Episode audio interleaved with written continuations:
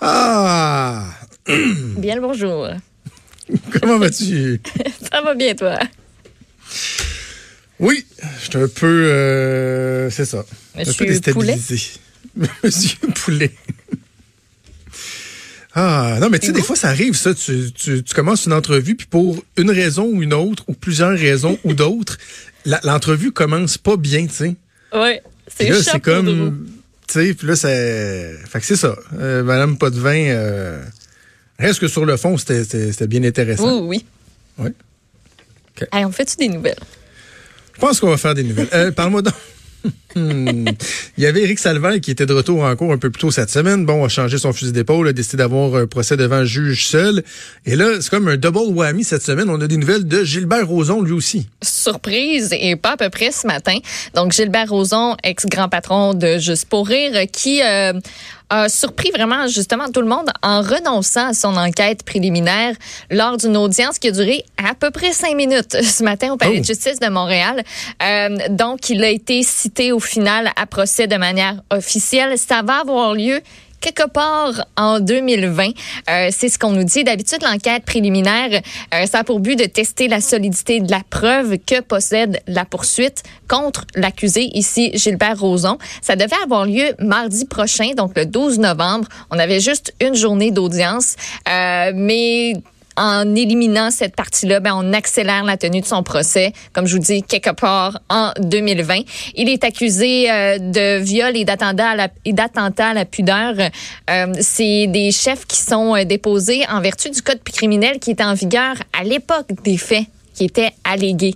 Donc, c'est pour ça qu'il y a des accusations comme, viol, ça existe plus, ça. C'est plus sous cette appellation-là. Euh, donc, euh, il va être de retour, par contre, Gilbert Rozon, là, avant son procès en cours le 2 décembre, pour annoncer s'il souhaite euh, subir son procès devant jury ou sinon devant juge seul. J'ai comme l'impression qu'il risque d'être euh, euh, inspiré par, euh, par Éric Salvaire. Moi. peut-être. Ça reste à voir. Après moi, oui, de- devant juge seul, on serait pas très, très surpris. Retournons dans, dans le domaine de, de l'éducation. Euh, c'est quoi cette histoire-là de, de, de coquerelles et de souris au menu de, de, de, cafétéria dans les écoles? C'est un petit peu euh, Oui, dégueulasse. nouvelle tendance. Écoute, euh, non, c'est la presse qui a obtenu des rapports euh, en faisant une demande d'accès à l'information parce que, euh, tu sais, on fait des inspections dans les restaurants. Tu sais, ça, ça sort souvent. Tu sais quoi, les pires restaurants, les cas d'insalubrité. Ben oui. Euh, mais on va aussi dans des cafétérias d'écoles et en milieu de travail. Et ces rapports-là, euh, ben c'est c'est pas chic. Je m'excuse pour les les propos que je vais tenir dans les prochains instants parce que c'est c'est dégueulasse comme dirait euh, notre euh, Jack Meeting. Écoute, je prends par exemple l'académie Marymount, c'est dans Notre-Dame-de-Grâce. Janvier 2018, on fait euh, une inspection. On remarque qu'il y a des excréments de rongeurs sur les tablettes des arbres d'entreposage sous les éviers. Il y a du poison qui est dépendu, mais sans protection, en dessous des lavabos. On a des équipements de cuisine qui sont sales. Bref, ça va vraiment pas de ce côté-là et c'est pas la pire. Il y a des endroits où euh, on a entre autres retrouvé euh, des coquerelles, autant mortes que euh, vivantes. Euh, Polyvalente Saint-Henri, des excréments de souris, ainsi que des, euh, par exemple, on cite un sac de poudre de cacao qui est rongé. Ça fait qu'on espère que ce sac-là a servi à Heurdien Pantoute.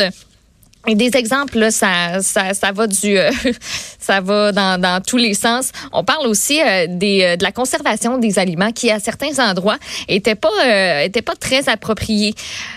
Tu sais, par exemple, des, euh, des places où il faut que tu sois, ça soit conservé à 4 degrés, mais finalement, même le frigidaire fonctionne pas, mais on met quand même les aliments là-dedans. Euh, toutes sortes de choses pas trop réconfortantes. Et, euh, ben, tu sais, on a aussi euh, mentionné que dans ces cas-là, ben, on remet des constats d'infraction et c'est c'est pas super salé, j'ai trouvé. Euh, le plus élevé qui a été remis à une cafétéria d'établissement d'enseignement depuis 2015, c'est à peu près 2000 dollars. C'est effectivement pas très élevé. Puis, écoute, on a, euh, quand on a fait la demande d'accès à l'information, on rapporte 2736 inspections effectuées dans les cafétérias d'école depuis 2015. Il y en a 368 qui ont reçu un avis de non-conformité.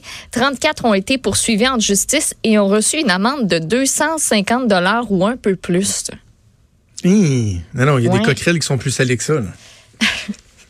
c'est dégueulasse. C'est dégueulasse. OK, euh, parlons d'une autre école, mais pour quelque chose de beaucoup moins dégueulasse, mais de, de fort intéressant. C'est l'école de Rochebelle, ici, dans la région de Québec, qui a déclaré la guerre au vapotage, qui est un véritable fléau dans nos écoles. Oui, on, interdit l'utilisation de la vapoteuse, oui, non seulement à l'intérieur de l'école, mais aussi sur les terrains extérieurs. Mais ça s'appelle aussi n'est pas le petit dispositif en ta possession à l'école. Euh, même si tu l'utilises pas, c'est un gros non. Ça peut entraîner euh, une retenue ou euh, aussi on parle de rencontre avec les parents et d'une suspension à l'interne c'est euh, moi je trouve que c'est pour euh, c'est pour le mieux puis il y a des dispositifs, là, les nouveaux là, que les jeunes utilisent de plus en plus, ben ça dégage moins d'odeur, ça fait beaucoup moins de fumée. Là, quand c'est rendu que ça se passe à l'intérieur des murs euh, de l'école, c'est facile à camoufler. On appelle ça des petites doseuses. Là. Oui. C'est extrêmement facile euh, à camoufler. Puis, tu sais, même, on a parlé à quelques, à quelques élèves qui disent, ben, ben, OK, parfait, c'est pas, c'est pas le lieu pour faire ça. Puis, moi, ça va rien changer à ma consommation. Je vais continuer. Mais c'est correct que ce soit pas à l'école. Bon. OK, ben bravo, bravo à l'école de Rochebelle. Il faut juste qu'il soit euh, très rigoureux pour euh, l'application. Tu sais, je sais, moi, dans mon temps, on fumait devant les portes de l'école, puis tout.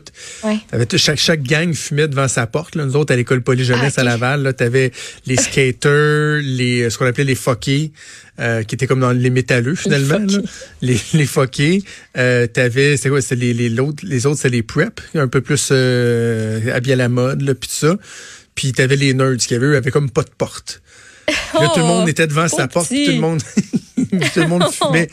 C'était, dans le temps, c'était comme ça, mais aujourd'hui, avec tout ce qu'on sait, euh, le, vapotage qui devait devenir une solution pour aider des gens à arrêter de fumer, ben, tu as des jeunes qui commencent même pas à fumer la cigarette, s'en vont direct sur le vapotage, ben sont encore plus dépendants. Ça goûte le melon, ça goûte le euh, raisin. C'est euh, enlevez-moi ça des écoles. Hey, avant qu'on, aille en pause, juste un mot que je voulais, je voulais dire sur un procès qui fait pas tant parler que ça. C'est dans les journaux un peu à gauche et à droite, mais qu'on aurait vraiment euh, affaire à suivre.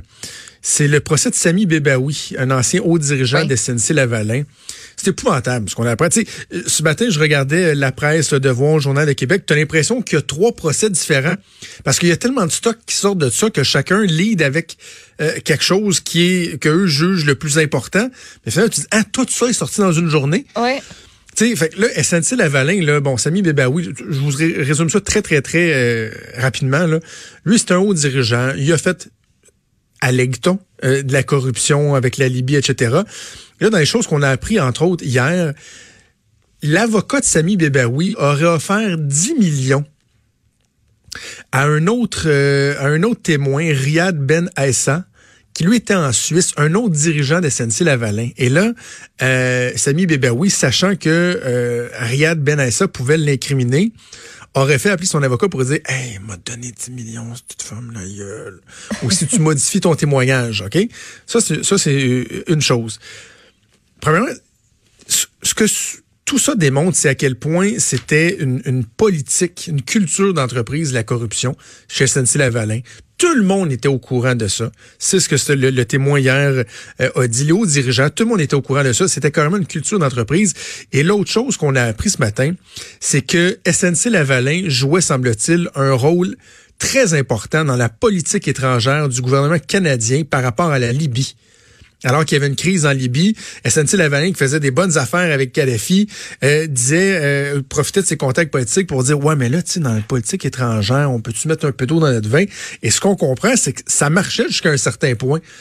C'est dire à quel point SNC Lavalin avait le bras long, avait des tentacules incroyables, à quel point c'était une entreprise totalement viciée fleuron de la corruption québécoise, fleuron de la corruption québécoise. C'est ça que c'est SNC Lavalin. Arrêtez pas, arrêtez de dire c'est un fleuron québécois, c'est un fleuron de la corruption québécoise. C'est un symbole de ce qu'a été jadis la corruption.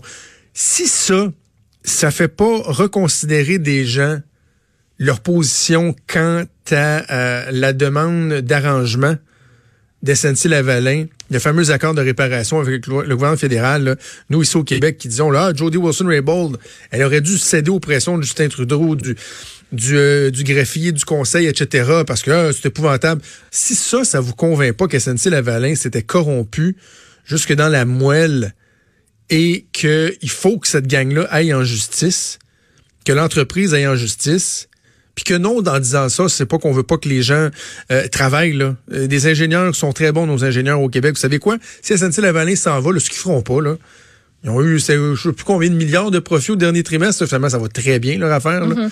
Ils n'arrêtent pas de crier, qu'ils vont s'en aller, qu'ils vont mourir, qu'ils sont en train d'agoniser parce qu'on parle d'eux euh, en mal dans les médias. Ça arrivera pas. Puis vous savez quoi? Si ça arrive, là, notre bon monde, ils vont s'en trouver d'autres jobs.